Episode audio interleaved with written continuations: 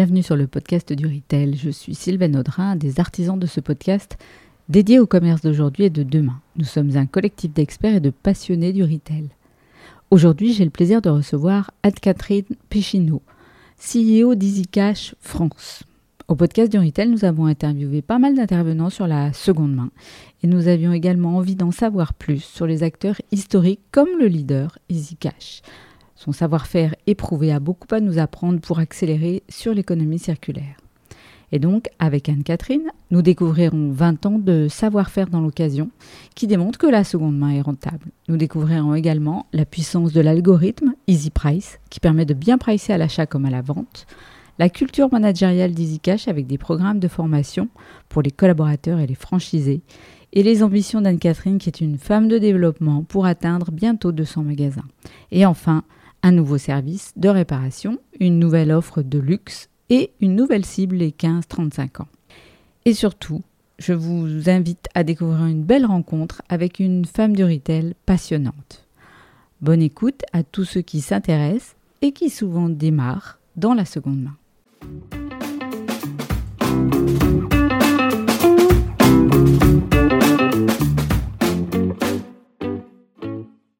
Bonjour euh, Anne-Catherine, je suis ravie de vous recevoir euh, au podcast euh, du Retail. Anne-Catherine, vous avez pris le poste de CEO d'EasyCash en janvier de cette année. et tout de suite, j'ai eu envie de vous inviter dans le podcast du Retail. D'abord parce que la seconde main est un sujet qui, moi, me passionne. J'ai fait déjà pas mal de podcasts à ce sujet, mais toujours sur des gens qui démarrent. Et quand j'ai vu EasyCash, je me suis dit, mais pourquoi on ne s'intéresse pas à ceux qui font ça depuis 20 ans et qui savent certainement mieux le faire, peut-être que d'autres? Et puis, bah, je suis aussi très contente parce que au podcast du retail, on a une rubrique qui s'appelle Les femmes du retail. Et, et j'attache beaucoup d'importance à encore mettre à l'honneur les femmes du retail qui ne sont pas encore suffisamment mises à l'honneur. En tout cas, Sylvaine, merci beaucoup pour cette invitation. Je suis ravie de participer à, ce podcast. Le, retail est un sujet qui me tient à cœur, euh, la seconde main également. Et comme vous, je suis euh, attachée à mettre en valeur euh, les femmes qui travaillent dans les différents domaines. Donc, complètement alignée. Alors, avant de parler d'EasyCash et de la seconde main, euh, j'avais envie qu'on fasse un peu connaissance euh, ensemble. Euh, et en particulier, Anne-Catherine, vous avez un parcours qui est passionnant. Donc, est-ce que vous pouvez nous en dire un peu plus et, et peut-être aussi nous dire quel est votre fil rouge?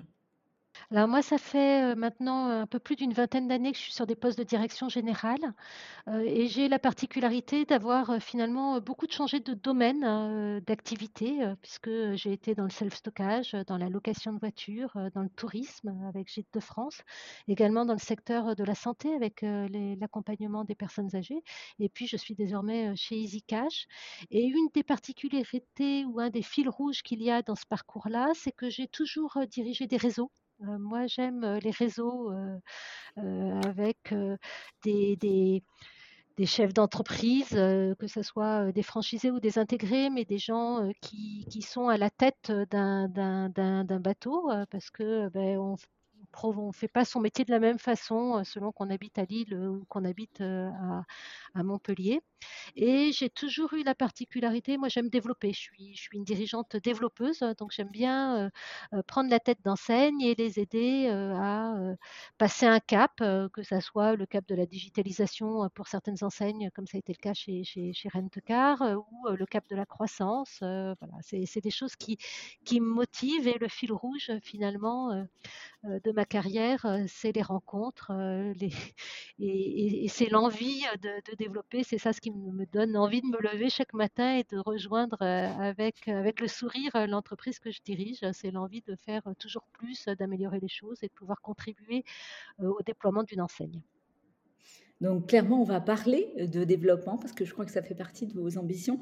il y a un point aussi qui m'avait frappé dans votre carrière, c'est la responsabilité parce que finalement, vous avez aussi souvent travaillé avec une notion de responsabilité qui est aujourd'hui un peu au cœur de la vie des entreprises. Euh, donc, ben, on, va, on va en parler aussi. Et puis, euh, je, voulais aussi euh, noter quelque chose qui m'a beaucoup impressionné. Vous courez, mais pas le dimanche, comme la plupart des gens. donc, je voulais que vous nous disiez, c'est quoi la dernière course d'endurance que vous avez fait histoire de nous impressionner, puis de nous expliquer un peu ce que vous, vous en tirez.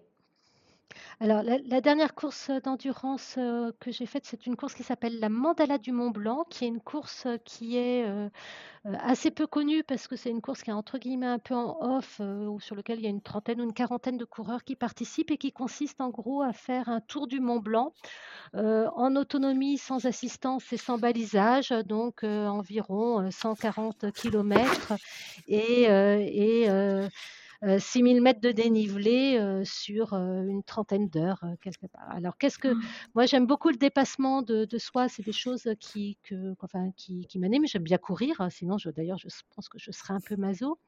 Euh, et ce que ça m'apporte finalement dans, dans, dans, ma pratique de dirigeante, c'est que finalement la course à pied, comme d'ailleurs toutes les courses, c'est beaucoup de discipline.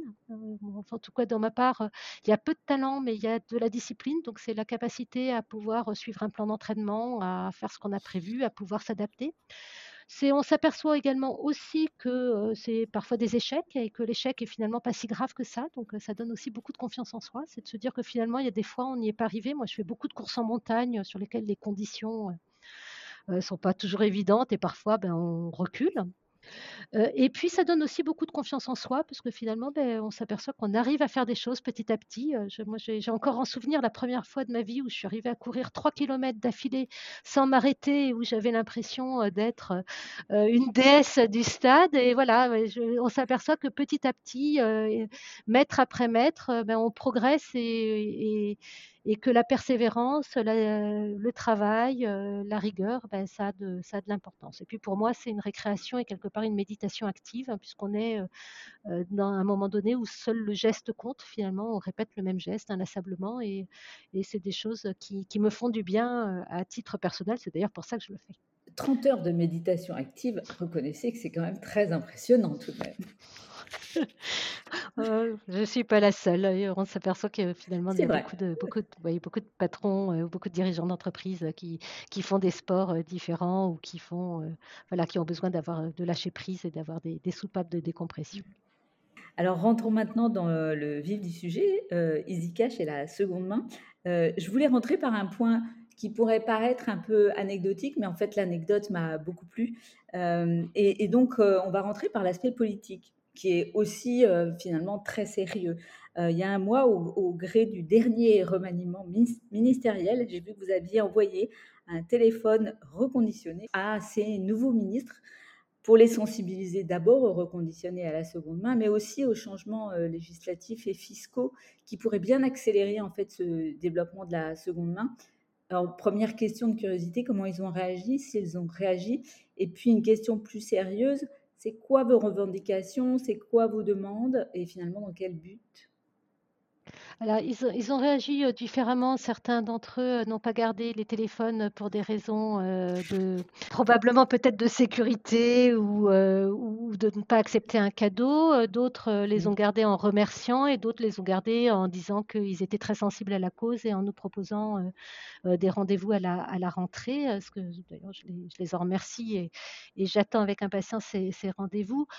effectivement, alors c'était un peu un clin d'œil de ma part suite au remaniement ministérielle, mais c'est aussi l'envie de pouvoir entre guillemets, sensibiliser les pouvoirs publics à la cause de la seconde main, qui, les achats en seconde main représentent une partie quand même très faible hein, des achats des Français. Je crois que les dernières études XERFI montraient qu'un Français en moyenne, il achète pour 70 euros par an de seconde main.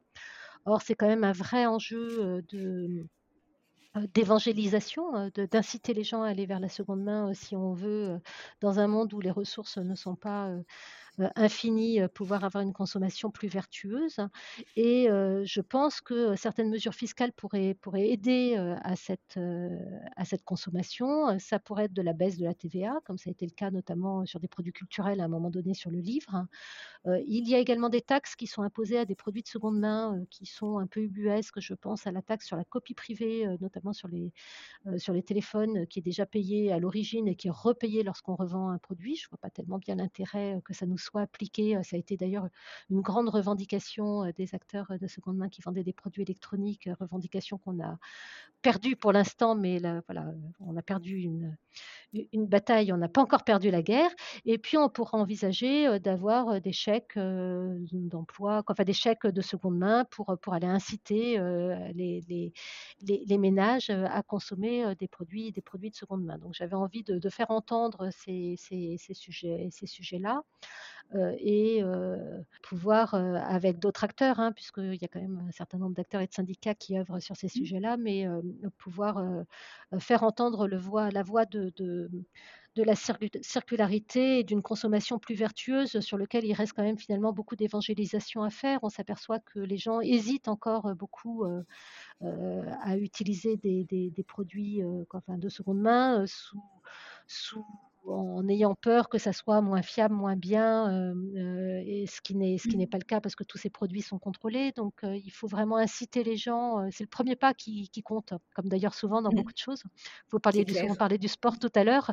C'est souvent le premier pas. Et une fois qu'on a fait le premier pas et qu'on s'est mis en route, on s'aperçoit que ben, c'est des consommations qui sont comme les autres. Et, et, les pouvoirs publics doivent aider à ce changement. En tout cas, moi je pense que c'est leur rôle et que c'est moi mon rôle en tant que dirigeante d'apporter ma pierre à l'édifice, même si ce n'est qu'en envoyant un, téléphone reconditionné au pouvoir public. Donc c'était ça, c'était un peu, un peu l'anecdote et c'est pour ça qu'on l'a fait. Et il y avait un sujet également qui est aussi un sujet qui intéresse l'État, c'est les, les, labels et quels sont les labels de qualité qui peuvent rassurer le client. Et je me suis dit finalement, moi je crois que je n'en connais pas. Donc, est-ce qu'il y en a déjà ou pas encore? Il existe des labels sur la partie reconditionnement, mais qui sont des labels qui, s'adressent plutôt aux entreprises hein, qui, reconditionnent, aux reconditionneurs. et il existe actuellement deux labels avec une volonté d'essayer d'unifier. Mais c'est vrai qu'il y a une espèce de jungle de labels qui, ne permet pas de pouvoir rassurer le client en disant voilà, il y a un saut et, s'il y a ce saut-là, ça peut, enfin, je peux être rassuré. Et je pense qu'il faudrait qu'on évite, en tout cas sur la seconde vie, d'avoir ce qui a pu exister à un moment donné sur les labels bio, où finalement le, consommateur avait un peu de mal à s'y retrouver, ou en tout cas toujours un peu de mal à s'y retrouver, de savoir ce, ce, à quoi il doit faire confiance ou pas faire confiance lorsqu'il lorsqu'il consomme. Donc je pense que là aussi, il y a un vrai rôle d'organisation des différents labels pour, pour rassurer le consommateur et être sûr que ben, la seconde main qu'il consomme, elle est bien, elle est garantie, elle lui offre toute la sécurité. si je rachète un téléphone portable, moi, si je vous rachète votre téléphone portable, j'aimerais être sûre de ne pas avoir vos photos de vacances. Enfin voilà, il y a un certain nombre de sujets quand même autour de la, de la seconde vie sur lesquels il y a besoin de régulation. Alors pour l'instant, les acteurs s'autorégulent plus ou moins, mmh. mais la jungle des labels ne va pas faciliter ni la compréhension du consommateur, ni favoriser la rentabilité des entreprises qui vont devoir avoir des multiples labels. On passe beaucoup de temps à essayer de se dire lequel est-ce que je vais le prendre? Tout ça, ça a un coût, ça finalement pas grand intérêt. Donc il y a effectivement un vrai sujet de clarification sur ce sujet-là. Sylvain, vous faites bien de me rappeler cette revendication-là qui faisait partie de celle que j'avais vis-à-vis du gouvernement. et puis on sait que la seconde main, c'est beaucoup une question de confiance. Alors parlons maintenant d'EasyCash. Donc EasyCash a plus de 20 ans. c'est aujourd'hui le leader de l'achat-vente des produits d'occasion et reconditionnés. Vous me corrigez si je dis des bêtises. 130 hein. magasins, tous en franchise, je crois. 245 millions de chiffres d'affaires avec 20% de croissance en 2022. Euh, donc ma question a été simple, qu'est-ce qui fait votre différence? Qu'est-ce qui fait que vous êtes leader sur ce marché? Et aussi, comment vous définissez finalement vos savoir-faire? Alors, d'abord, c'est un métier qu'on fait depuis longtemps, donc je pense que, l'expertise ou l'expérience euh, ben, euh, apporte euh, du savoir-faire. Hein.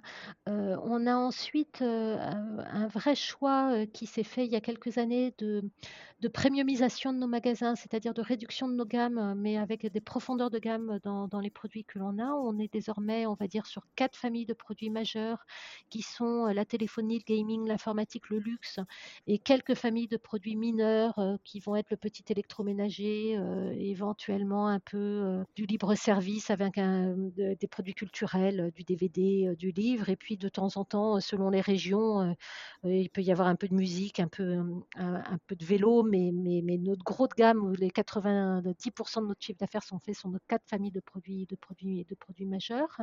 Et c'est des familles sur lesquelles on a offert, on, a développé une vraie expertise avec une entreprise qui a très tôt investi dans la tech à un moment donné où c'était pas forcément la mode, avec des outils propriétaires. Et donc on a plus d'un milliard de data ou de produits qui ont été pricés. Et donc on a une vraie expertise sur déterminer le bon prix d'achat des produits et déterminer le bon prix de vente de façon à ce que ça soit ce que j'appelle un gagnant gagnant gagnant c'est-à-dire que le consommateur qui vient nous vendre un produit ben, ait la juste rémunération pour son produit qu'on soit entre guillemets pas en train de de l'arnaquer euh, en lui rachetant pas assez cher. Un gagnant pour que la personne qui vienne acheter le produit euh, ben, puisse euh, avoir un produit de qualité à un bon prix avec derrière des vraies garanties. Et puis un gagnant également pour les franchisés qui sont des chefs d'entreprise, qui puissent ben, en tirer quand même un bénéfice et quelque part gagner leur vie, puisque c'est un métier où une des difficultés pour un chef d'entreprise, c'est qu'il achète le produit, donc il décaisse l'argent qu'il paye content, et puis il va vendre son produit un peu, un peu après. Donc on s'appelle Easy Cash, mais c'est un, un, c'est un métier où le cash est, majeur, hein, puisque vous avez des, stocks qui sont assez importants et il faut mmh. avoir des taux de rotation de stock qui, sont, qui, sont bien. Donc je pense que notre vraie, euh, une partie de nos forces, c'est nos outils et notre capacité à en permanence aller euh, innover sur nos outils, à travailler nos algorithmes de pricing, euh, à aller challenger les choses.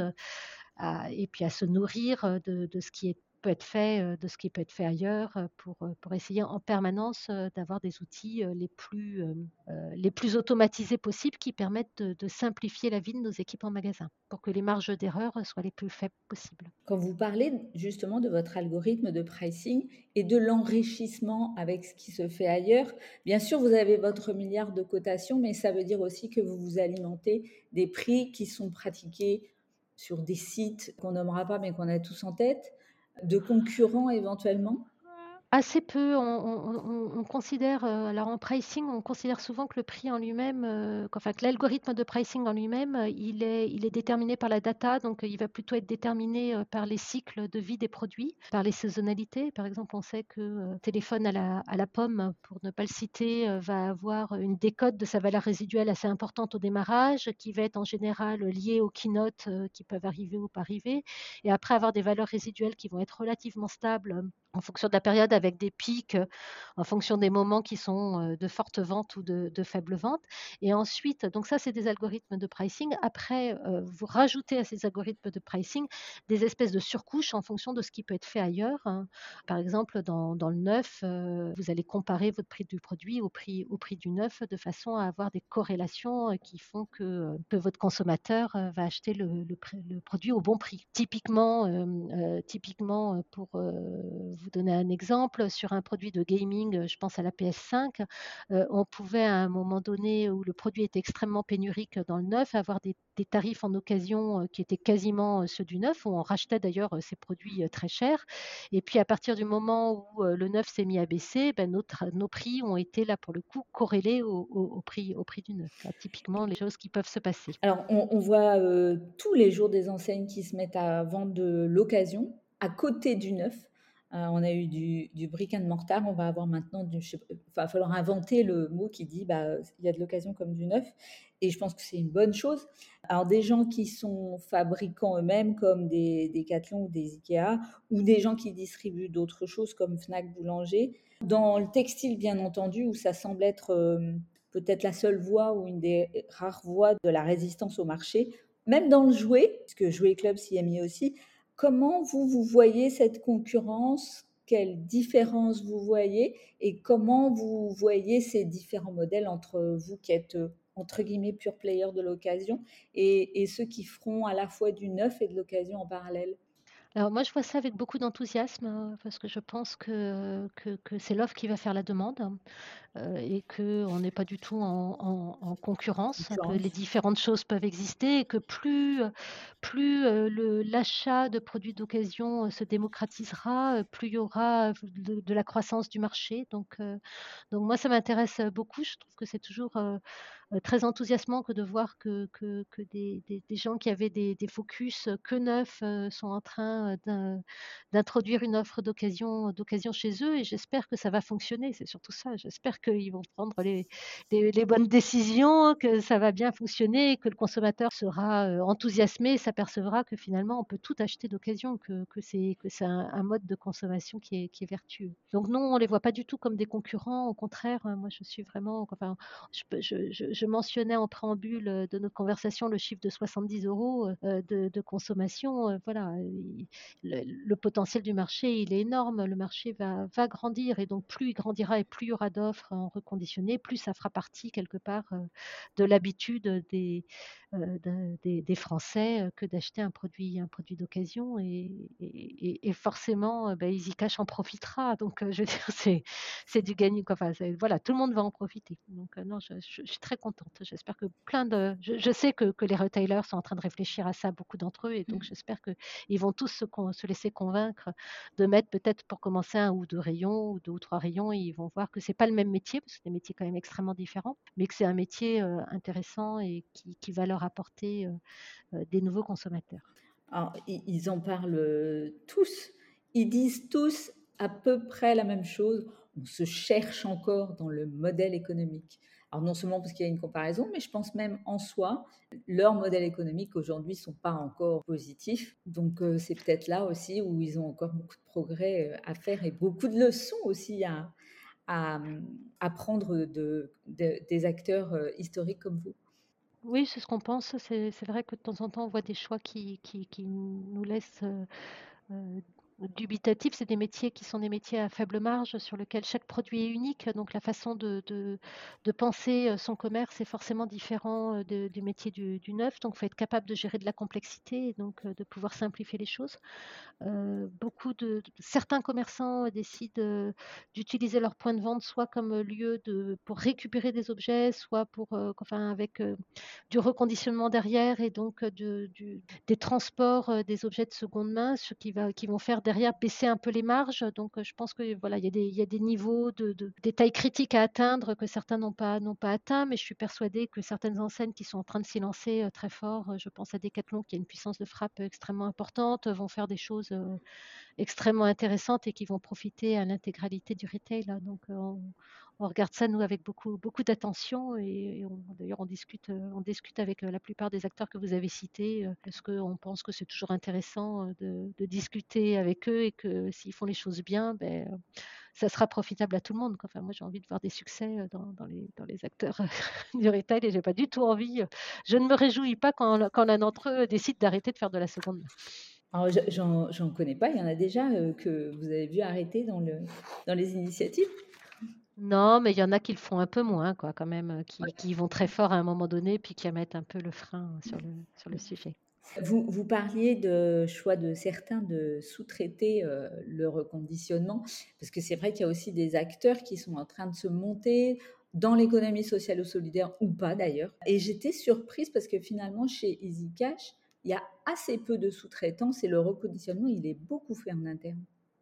Oui, oui, on a 85 des produits qu'on vend dans nos magasins sont achetés, sont achetés au comptoir. Ça fait partie d'ailleurs de notre business model, hein, d'essayer d'avoir des circuits courts. Alors pour plusieurs raisons. D'abord, pour une raison vertueuse, parce que c'est sûr que si le produit qu'on vend en magasin, il a fait 15 fois le tour de la planète, alors il est quand même plus vertueux qu'un produit neuf, mais bon, un peu moins quand même. Donc c'est quand même, c'est quand même mieux. Ensuite aussi pour des histoires, des histoires de marge, hein, parce que du coup, ben, vous avez l'intégralité de la chaîne qui est, euh, qui est maîtrisée sur des sur des, métiers qui sont quand même des métiers à, faible marge. Ben, chaque point de marge gagné est un point de marge euh, qui nous permet d'avoir des produits avec un bon rapport qualité-prix. Et donc, euh, oui, ça fait partie de notre savoir-faire que d'être capable de pouvoir sourcer des produits au comptoir de nos, de, nos magasins et d'éviter que les produits se fassent cinq fois le tour de la planète avant d'arriver en rayon. Alors, par rapport à cette concurrence, quels sont, vous, vos axes de développement spécifiques chez EasyCash et que, quels sont les objectifs que vous vous fixez en tant que, en tant que CEO d'EasyCash? Alors on a on a un vrai objectif, de de développement parce qu'on veut mailler, davantage le territoire. On a, 135 magasins aujourd'hui. On en aura, on en a 5 ou 6 là qui ouvrent d'ici la fin de l'année, mais notre objectif, c'est d'arriver assez rapidement à 200 magasins. on pense, qu'on peut assez facilement avoir un maillage, de 200-220, sans aucun sans aucun souci. On pense que ce maillage, qui nous permettrait d'avoir une meilleure granularité dans toute la France, permettra également de pouvoir développer la notoriété de l'enseigne, parce qu'on veut qu'il y ait un easy cash de chaque, de chaque, de chaque Français, exactement. Ça fait partie de, nos objectifs. On a forcément, comme tout retailer, des, des enjeux d'omnicanal, d'omnicanalité, mais là, il n'y a rien de bien, de bien, de bien surprenant. On a un site internet qui est de plus en plus performant, mais qu'on veut, qu'on veut booster encore, encore davantage. Et ensuite, on a des sujets de partenariat avec un certain nombre d'enseignes, notamment des partenariats avec Cora, mais avec Auchan, de façon à pouvoir développer des, des modèles de corner, hein, de façon à faire rentrer là aussi la seconde main un peu, un peu partout sur des modèles de magasins plus, plus, plus petits. Donc voilà, ça fait partie de notre feuille de route actuelle. Sur des business models qui, qui sont, sont, différents mais qui peuvent être assez vertueux pour, pour l'enseigne de grande distribution parce que ça leur permet de faire venir du flux en magasin sur des produits qu'ils n'avaient pas auparavant et notamment sur des rayons non alimentaires qui sont plutôt assez mis en mal actuellement dans, la grande distribution. Donc on a des partenariats qui sont, assez vertueux. On a un beau partenariat avec Cora qui, fonctionne depuis, depuis quelques années et qui continue à se, à se développer. Et le modèle de corner euh, fonctionne. On est forcément sur des marges qui sont quand même beaucoup plus réduites euh, parce que ben, on a des niveaux de chiffre d'affaires qui sont faibles, mais on a des magasins euh, qui permettent de dégager de la rentabilité, de pouvoir faire du gagnant-gagnant, c'est-à-dire ben, avoir un magasin qui soit rentable ou en tout cas un centre de profit qui soit rentable en tant que tel, et derrière réapporter du flux en magasin sur du non alimentaire. Donc, euh, Cora, vous avez démarré il y a déjà quelques années, donc ça continue, ça fonctionne. Et, comment ça marche? C'est toujours en franchise? Vous parlez d'un centre de profit, c'est un franchisé qui a aussi un centre de profit à côté? Non, chez Cora, c'est les équipes Cora qui font ça. Donc, c'est les équipes Cora qui mmh. voilà. Et elles sont animées après par, par nos équipes ou par nos franchisés pour les formations métiers, le spécifique, être sûr qu'elles respectent bien les procédures.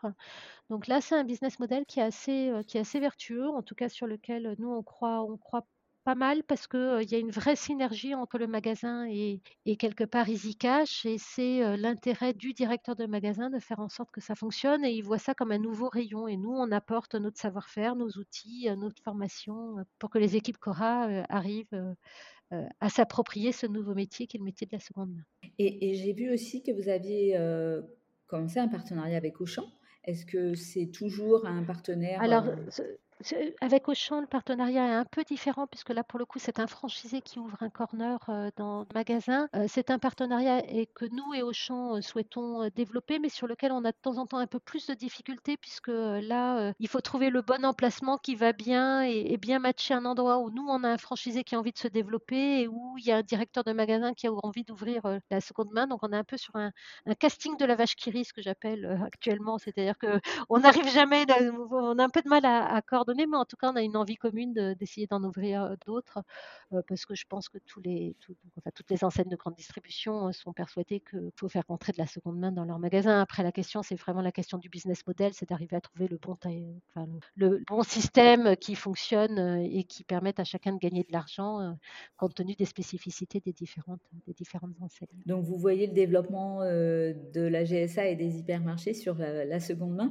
Et, et qu'est-ce que vous pensez de Leclerc Occasion est-ce que Leclerc, comme, euh, comme sur l'alimentaire, euh, sur l'occasion, sera le grand gagnant? J'ai vu, je crois enfin, je ne sais pas combien ils ont de magasins aujourd'hui, mais ils avaient déjà 54 magasins en octobre 2022, euh, donc ils font pas de bruit, mais j'ai l'impression qu'ils se développent. Oui, alors après, il y a des ouvertures et des fermetures, mais c'est vrai qu'ils font pas de bruit. Après, le Leclerc est un en général un groupement qui est très efficace, donc quand ils décident de faire des choses et qu'ils ont envie d'y aller, ils y vont vraiment. Donc je suis persuadée que s'ils décident de s'y mettre vraiment, ils auront le même succès qu'ils ont, sur la partie alimentaire, hein. aucun doute là-dessus. Donc à suivre euh, avec À euh, suivre, hein, voilà. Nous, on regarde récemment on regarde régulièrement les chiffres pour voir, heu, pour voir combien est-ce qu'ils en ouvrent. Et pour finir avec les partenariats, j'ai lu que vous aviez eu aussi un ou que vous avez peut-être encore un partenariat avec Vente Privée. Alors, on a un partenariat, c'est pas avec vente privée, c'est avec My Showroom Privé, qui est plutôt des partenariats pour faire du Ah pardon. sourcing de produits, pour le coup. D'accord. partenariat qui fonctionne toujours, heu, dans dans les marchés de de l'occasion, de la seconde main, un une des vraies problématiques, c'est de trouver le sourcing des produits, hein. Il y aura une offre, heu, d'occasion que si, heu, des des des Français qui qui acceptent d'ouvrir leur tiroir, pour, revendre tous les produits qui qui traînent, et donc on essaye beaucoup nous de notre de nouer des partenariats de façon à évangéliser également sur ce sur ce sujet-là, pour, heu, inciter les gens à revendre leurs produits d'occasion. Alors dans vos axes, heu, et dans vos choix, vous avez cité le luxe d'occasion. J'ai eu l'occasion complètement par hasard, heu, j'organisais un retail tour pour un client et on était à Châtelet-Les Halles parce qu'il y a toujours beaucoup d'enseignes et on est tombé sur Everso et puis Everso, enfin je suis retournée à Châtelet et c'est redevenu Easy Cash mais la boutique a toujours, entre guillemets «le même bel écrin». Donc quel bilan vous tirez de la vente des produits de luxe, de l'expérience, Everso? Est-ce qu'il faut un écrin de luxe quand on vend du luxe? Je pense au 7e ciel, du Printemps Haussmann qui est quand même un lieu extraordinaire. C'est quoi votre vision de ce segment de marché? Alors, no notre vision, c'est que c'est qu'il faut effectivement avoir un lieu un peu spécifique ou un espèce d'écrin, alors peut-être pas forcément le septième ciel, mais enfin, en tout cas, c'est un peu compliqué d'aller vendre, heu, une montre Rolex juste à côté, heu, d'une machine à laver, heu, ça pas tout à fait sur les mêmes, mêmes univers. Donc on est en train de travailler dans nos magasins, sur, on avait, je l'ai dit, des gammes plus réduites, de produits avec des univers de gamme qui sont cohérentes et on est en train de travailler, suite à l'expérience Everso, heu, sur, des parties, luxe qui soient un peu séparées, heu, dans le magasin ou en tout cas bien identifiées, de façon à ce que les clients de luxe, puissent, avoir un petit écrin et c'est vrai que c'est Verso qui nous a fait, grandir dans cette voie-là et nous montrer qu'il y avait un vrai potentiel, sur ces marchés, que ça soit, sur la bijouterie de luxe, ou en maroquinerie. Donc on a désormais une offre assez importante au sein des magasins, au sein des magasins Easy Cash, avec, là aussi, une part de la gamme qui va être plus ou moins importante selon l'emplacement du magasin. Nos magasins de centre-ville, en général, ont une partie luxe, heu, beaucoup plus importante qu'on peut avoir sur des magasins d'extérieur de ville. Et en fonction, heu, de l'emplacement, du magasin et de la totalité de la famille, on va avoir, des typologies de produits qui vont être différentes, Et et donc Everso, vous continuez ou finalement vous On a avez il il nous appris? res il nous il nous reste un magasin Everso qui est notre magasin de Nice, hein, qui est le magasin sur le un magasin sur lequel on a 100 de l'offre qui est que en luxe. Heu, on ne développe plus pour l'instant, heu, ce de nouveaux magasins Everso puisque, heu, on s'aperçoit qu'en mettant du luxe chez Easy Cash, on a un résultat, qui est qui est qui est très performant et qui permet de bien fonctionner. Vous l'avez vu sur le magasin de de Châtelet, voilà, les les téléphones peut très bien, cohabiter, avec, un un clou Cartier ou un sac Chanel. Il faut juste que les univers soient bien identifiés. On n'est pas sur des familles de produits qui sont, qui sont incohérentes, hein, donc Non, ça c'est tout à de fait, heu, pouvoir agré agréable et clair et vous avez une vitrine qui est vraiment très attractive et qui fait vraiment rentrer les gens dans la boutique. Ça me semblait relativement évident. Vous avez parlé d'omnicanalité, donc vous avez un site, aujourd'hui easycash.fr. Est-ce que je peux vous demander quelle est la part que vous faites en digital et comment vous voyez l'é l'évolution du digital dans ce métier? Sachant que j'ai bien en tête que dans ceux qui font du neuf et de l'occasion, beaucoup ont ont démarré avec le digital en sont revenus et beaucoup maintenant s'intéressent finalement plus au physique. Alors, on s'aperçoit de alors comme tout le monde, on a à un moment donné, on s'est dit que tout le monde allait être, heu, complètement digital et on a beaucoup investi sur notre, heu, sur notre site internet. Notre site internet représente heu, une part, relativement faible encore de notre chiffre d'affaires. On à 5% du chiffre d'affaires, sur le site, sur le site internet. La part du digital, doit être, à peu près de de 12% actuellement quand on met on agrège les différentes marketplaces qui peuvent exister sur certaines familles de produits un peu spécifiques. Avec, une part, heu, cette part du digital du site internet en propre qui augmente de façon importante. Elle était, elle était à un petit 3% là, il, y a, encore moins d'un an, elle est désormais à 5% et les marketplaces qui, diminuent. On s'aperçoit de façon assez, je ne sais pas si c'est assez étonnante, mais en tout cas on en est heureux, que, la part des magasins est, est, importante hein, et que le trafic magasin revient, qu'on a de plus en plus d'actes de vente en magasin et que les deux sont vraiment, on va dire, très complémentaires. Donc on est plutôt dans un discours ou dans une logique qui est une logique de mettre la part belle au magasin, où voilà, on est des commerçants et des commerçants de proximité. Donc on, on, envisage nos magasins comme des lieux de vie et des lieux d'échange et de partage hein, avec des vendeurs qui ont des compétences, qui connaissent les produits, qui, les connaissent d'autant plus chez nous, qu'ils les ont achetés, réparés, nettoyés, remis, en, remis en rayon, et que et digital sera toujours là. Il y aura toujours des gens pour nous acheter sur le digital. On continue à développer le digital, mais on est vraiment sur les deux, les deux piliers et on n'est pas. On est des magasins physiques et on est un, réseau de commerçants physiques. On tient vraiment à affirmer cette singularité. On n'est pas quelqu'un qui n'est que sur Internet. On a des, mmh. vrais magasins sur lesquels on peut aller voir les produits. Et notre conviction, c'est que sur certaines typologies de produits, et je pense notamment aux produits de luxe, ben, aller voir le produit, le toucher, le voir, le regarder, raconter son histoire, voilà, pouvoir l'essayer, c'est aussi, c'est aussi important. Donc le digital est vraiment quelque chose d'important. C'est-à-dire qu'il faut pas le négliger, hein, mais, mais ce n'est pas, on est d'abord un réseau physique. Hein, donc euh, il ne faut pas qu'on l'oublie. Bien sûr. Et quand euh, je vais sur easycash.fr, je vais voir le stock du magasin ou vous mutualisez l'ensemble du stock euh, sur toute Alors, il y, y, a le stock de toute la France, mais en revanche, vous pouvez voir le stock du magasin en question si vous mmh. avez décidé d'aller dans, dans, un magasin. Mais il y a le stock de, tout, de, toute, la, de toute la France, de, donc, si vous cherchez un produit typique, particulièrement spécifique et que vous ne l'avez pas dans le magasin à côté, vous avez via le site internet la capacité de pouvoir voir le stock de tout, de tous les magasins. Je ne sais pas si vous cherchez un produit, un ordinateur de gaming particulier avec des composantes, etc. Vous l'aurez forcément dans un magasin EasyCash, mais peut-être pas dans le magasin juste à côté de chez vous. Et donc le site internet vous permet de voir l'intégralité de l'offre. Dans vos autres axes de développement, ils sont nombreux, vous avez parlé de la réparation. Alors on sait que sur la réparation, depuis qu'on dit aux Français qu'il faut qu'ils réparent plus souvent, la demande, elle commence à être forte. Par contre, dans l'offre, il n'y a pas toujours ce qu'on cherche, c'est pas toujours très accessible en prix. En plus, il y a une pénurie de main-d'œuvre, puisqu'on n'a plus de réparateurs. Alors, comment vous, vous approchez le sujet? Alors, chez EasyCash, il y a déjà beaucoup de magasins qui font de la réparation, mais c'est de la réparation qu'ils font en général en arrière-boutique. Euh, et qui, le, qui font en général sur deux familles de produits principalement, la téléphonie sur lequel euh, euh, bah, changer une batterie pour pouvoir offrir une batterie qui ait une capacité suffisante. De toute façon, ça fait partie des standards. De temps en temps, on peut changer un écran. Enfin, ça, ça, va déjà représenter 80% quelque part des actes qu'on va faire. il y a de la réparation également sur la partie console et notamment sur la partie manette. Hein. donc ça, souvent, ça, ça arrive. Et puis après, de temps en temps, de la réparation ou de la montée en gamme sur des ordinateurs pour pouvoir booster des performances d'ordinateurs qu'on rachète. Donc ça, c'est vraiment quelque chose qu'on... Et puis on travaille également avec des réseaux de réparateurs sur de la réparation un peu plus complexe qui va demander de la micro-soudure ou de la formation spécifique. On est actuellement en train de travailler avec le réseau pour essayer d'offrir de la réparation dans quasiment tous les magasins EasyCash, en tout cas de la réparation de ce que j'appelle premier niveau, euh, le, la, règle des, des 20% des réparations qui représentent 80% de la demande. Hein, voilà. Et donc, euh, on est en train de travailler, on a nous une école de formation en interne, donc en train de travailler sur, sur des formations pour pouvoir former une partie de, de, nos collaborateurs euh, sur, sur, sur, le sujet et pouvoir avoir des, des, des, kits clés en main pour aider nos franchisés à pouvoir développer cette offre-là.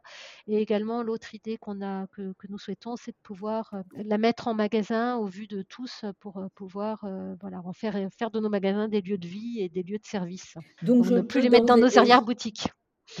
Donc, je, je peux d'ores et déjà amener mon, mon téléphone Apple pour faire changer la batterie si nécessaire.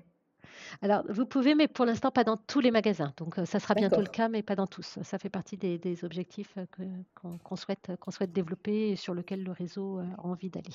Alors, autre sujet de développement, la communication. Et j'ai vu que vous vous intéressiez aux plus jeunes. Et quand vous parlez des plus jeunes, vous parlez des 15 ans, donc les 15-35. Euh, donc, qu'est-ce que vous mettez en place et comment vous allez les chercher?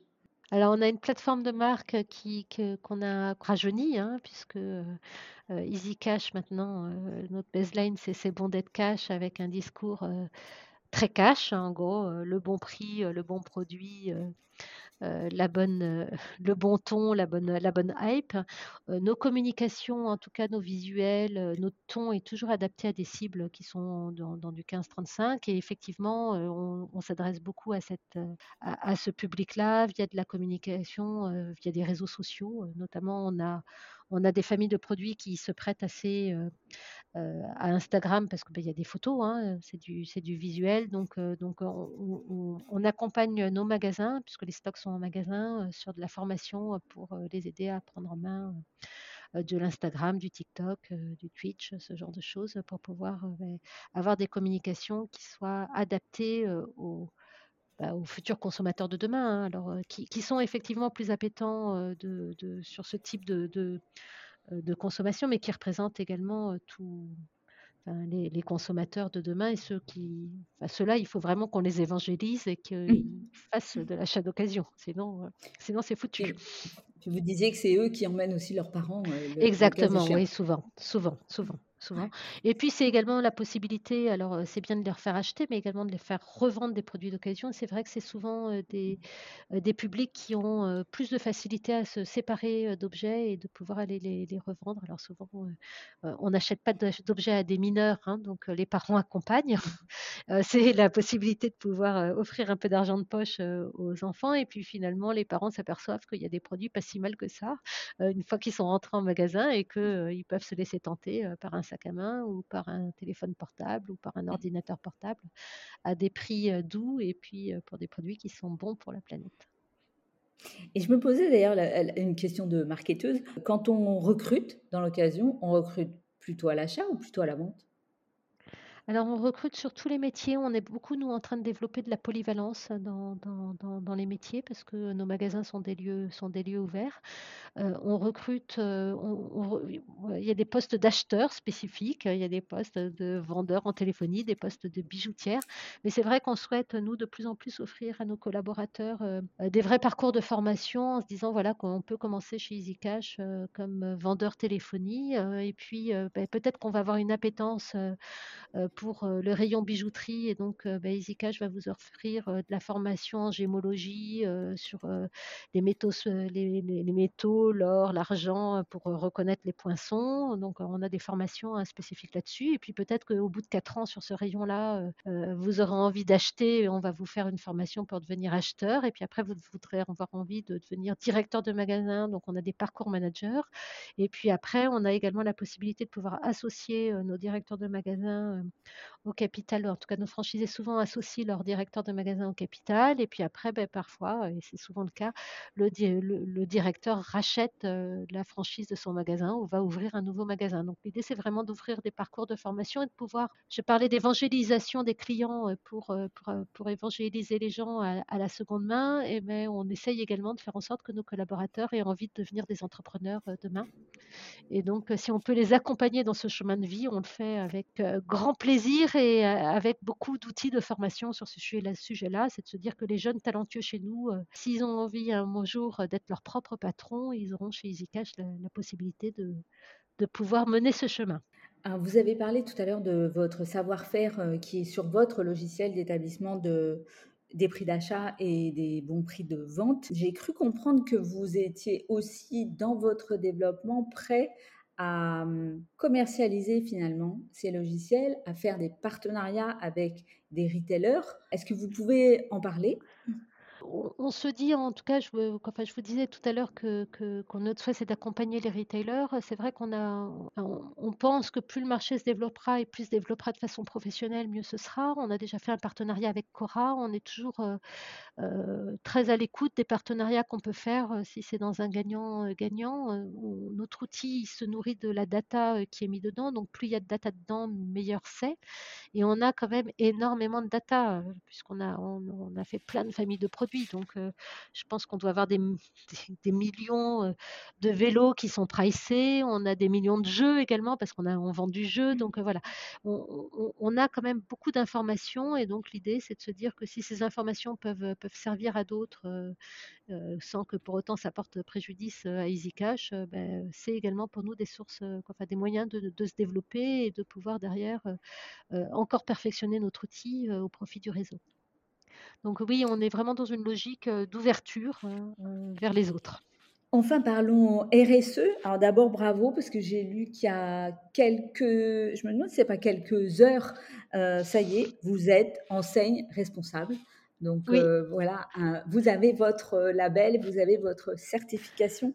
Oui, on est, on est très content on est très content parce que ça faisait partie de mes objectifs quand j'ai pris la direction générale en janvier. On s'est décidé à le faire euh, au mois de, mars et finalement, en assez peu de temps, on a été capable d'atteindre, euh, enfin, d'obtenir euh, ce, label parce que les équipes se sont vraiment mis en ordre de marche. On voulait, on voulait structurer notre démarche RSE et de se dire que quand on était une enseigne dans la seconde main, ben, c'était bien c'était bien de faire les choses, mais c'était bien aussi de se faire, de se faire un peu auditer pour être sûr qu'on les faisait bien. Donc, ça faisait vraiment partie de, notre, de nos objectifs que d'être en permanence dans une, dans une, enfin, une amélioration continue. Donc, voilà, notre objectif, c'était vraiment d'avoir cette labellisation. On a en parallèle beaucoup travaillé avec le réseau dans une démarche de co-construction pour travailler sur notre raison d'être. On est en train de, de, mettre en place un comité de mission sur la partie, sur la partie, sur la partie RSE avec des objectifs, des indicateurs chiffrés qu'on a mis en place pour l'année 2024 avec un pilotage extra-financier sur la partie RSE. On est en train de, on va faire mesurer là notre bilan carbone de nos magasins pour pouvoir avoir là aussi des objectifs un peu, un peu précis. C'est toujours un peu compliqué de mesurer le bilan carbone des produits d'occasion parce que finalement, mmh il, se fait en comparatif du neuf, c'est-à-dire ce que ça permet d'économiser par rapport à ce qu'on aurait pu acheter sur un produit neuf. Donc on est là aussi en train de réfléchir et de travailler pour pouvoir co-construire des bilans CO2 sur les produits d'occasion et puis surtout nous pouvoir mesurer quelle est, euh, dans, notre activité ce qui est le plus coûteux en bilan carbone de façon à pouvoir mettre des plans d'action. Euh, je, suis euh, une dirigeante qui aime bien la data et je considère que ce qui ne se mesure pas ne s'améliore pas. Donc on est vraiment là dans une démarche d'amélioration continue en se disant on mesure, on se fixe des objectifs et puis une fois qu'on les a atteints, on, on essaie de faire mieux.